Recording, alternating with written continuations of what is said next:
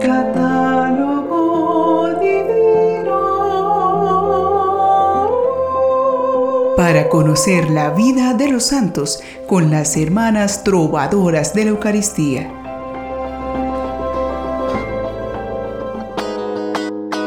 Bendiciones para todos nuestros oyentes. Qué alegría seguir compartiendo con ustedes más motivos para desear la santidad, aprendiendo de los bienaventurados aquí en nuestro catálogo divino.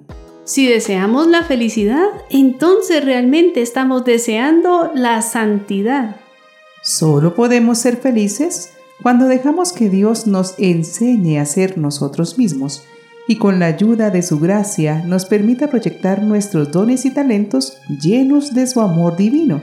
Veamos a los santos que nosotros también podamos dejar a Dios ser el artista de nuestras vidas, haciéndola una obra de arte. Y en especial, pidamos esta gracia a los santos que se veneran hoy, 6 de marzo. Algunos de ellos son Santa Colette Boylet, Virgen, San Crodegango de Metz, Obispo, San Evagrio de Constantinopla, obispo, San Fridolino, abad, San Julián de Toledo, obispo, San Marciano de Tortona, obispo y mártir, San Olegario de Tarragona, obispo, San Esio de Amorio y 42 compañeros mártires de Siria, San Víctor de Nicomedia y compañeros mártires, Santa Inés, abadesa, y Santa Rosa de Viterbo, Virgen. Hoy tenemos para compartirles la historia de una santa religiosa Clarisa, que quiso vivir su carisma de una manera más cercana a como lo vivió Santa Clara de Asís, y fue una activa reformadora y fundadora de monasterios. Ella es Santa Colette. Colette nació en el año 1381 en Francia y entonces su madre ya tenía 60 años. Colette es un nombre proveniente del diminutivo en francés del nombre Nicolasa. Sus padres decidieron llamarla así, pues habían deseado por mucho tiempo concebir un hijo sin poder conseguirlo, y pidieron la intercesión a San Nicolás de Bari, y con el nacimiento de la niña le pusieron ese nombre en gratitud por la gracia recibida. Su padre era carpintero en un convento benedictino, así que Colette creció respirando la gratuidad del amor de Dios. Muy pronto se sintió llamada por él y comenzó a tener visiones y una gran comunión con el Señor. A los nueve años el Señor le confió lo que sería la misión de su vida, la reforma de las clarisas, pero llevará tiempo. De joven llevaba en su casa la vida de un ermitaño, entregada a la oración y al trabajo manual. Sus padres le dejaban en plena libertad, seguros de que la dirigía el Espíritu Divino. A pesar del retiro en que vivía la joven, su hermosura empezó a llamar la atención de todos. Viendo en esto un obstáculo para su vida espiritual, Colette pidió a Dios que le quitase toda belleza. Se cuenta que su rostro perdió su lozanía, pero la bondad y modestia de la santa conservaron todo su encanto.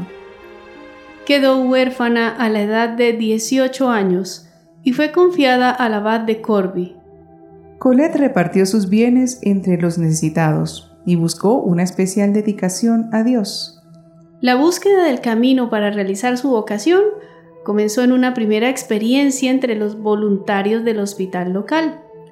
Luego se fue con las clarisas urbanas y finalmente llegó con las benedictinas. Colette, sin embargo, se sentía todavía incierta y no encontraba lo que buscaba. Mientras tanto, Colette se preparó practicando la caridad y la penitencia, experimentando un amor tan intenso a Dios que la hacía salir de sí mientras contemplaba exática las verdades de la divina revelación. Por efecto de su oración, Dios realizó varias señales milagrosas, incluyendo algunas resurrecciones.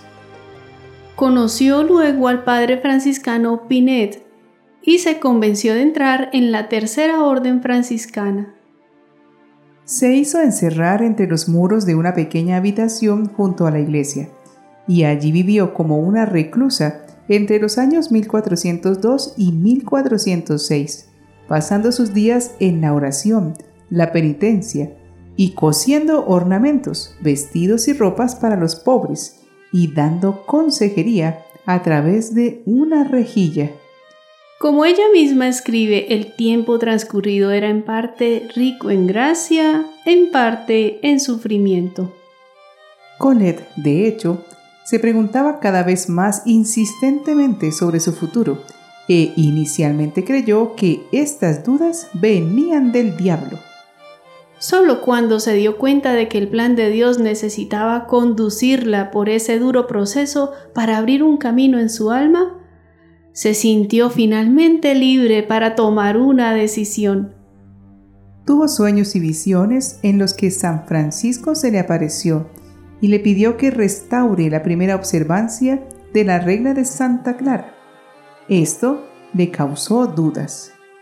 Se quedó entonces ciega por tres días y muda por tres otros días. Esto ella lo interpretó como un signo. Animada por su director espiritual, el padre Enrique de Baume dejó la ermita en el año 1406. Trató de explicar su misión en dos conventos y comprendió que necesitaba de alguna autoridad que avalara su misión.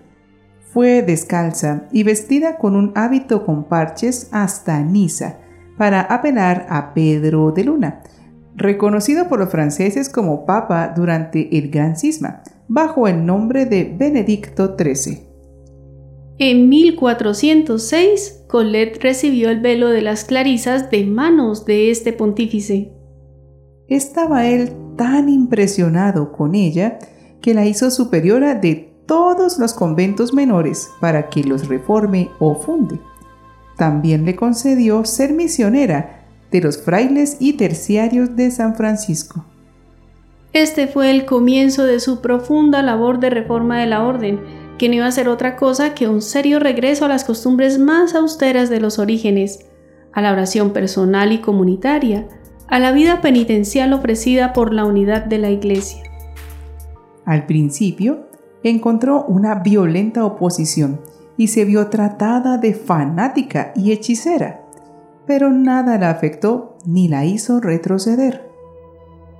El primero en aceptar el nuevo curso fue el monasterio de Besançon. Luego nacieron muchas fundaciones en poco tiempo. Incluso 12 conventos masculinos aceptaron la reforma sin haber tenido que cambiar a los superiores. Al final, su obra fue aprobada por el ministro general franciscano y en 1458 por el Papa Pío II.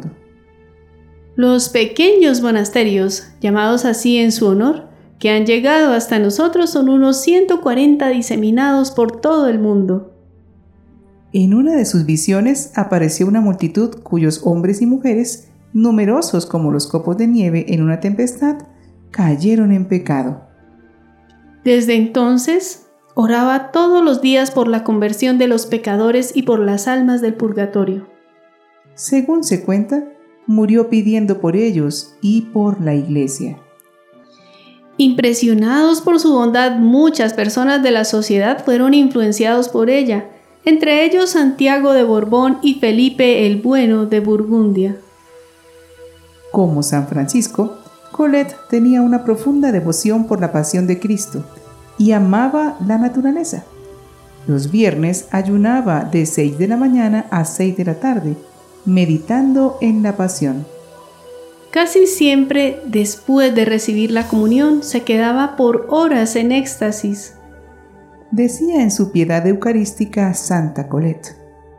Mis ojos están llenos de Jesús, a quien he mirado con todo mi amor en el momento de la elevación de la hostia en la Santa Misa, y no quiero sobreponerla a ninguna otra imagen. En Flandes, donde había establecido varias casas, Colette se enfermó y predijo su muerte. Recibió la unción de los enfermos y murió en su convento en Gante a la edad de 67 años en el año 1447, después de recibir los santos sacramentos. Fue canonizada en 1807. Oremos a esta religiosa que vivió su carisma con tanta fidelidad para que nos alcance nuestra fidelidad a Dios.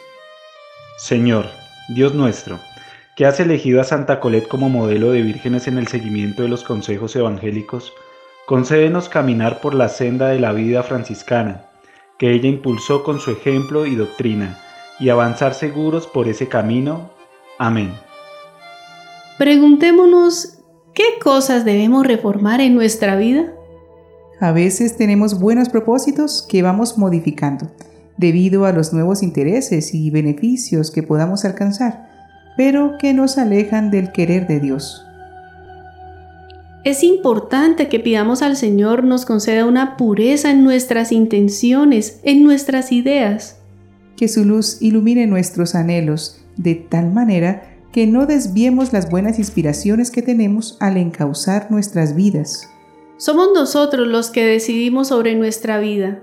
Y es necesario recordar que la disciplina no hace más que permitirnos ser perseverantes y conscientes de nuestros actos. Qué bueno sería retomar las cosas buenas que hemos dejado de hacer y mejorar lo que podemos hacer aún mejor. Eso significa que en este camino de Dios dejamos que su gracia nos ayude a ser cada día mejores personas. Volvamos siempre a la fuente del bien Jesucristo. Y escuchando su palabra, descubramos la paz. Santa Colette, ruega por nosotros.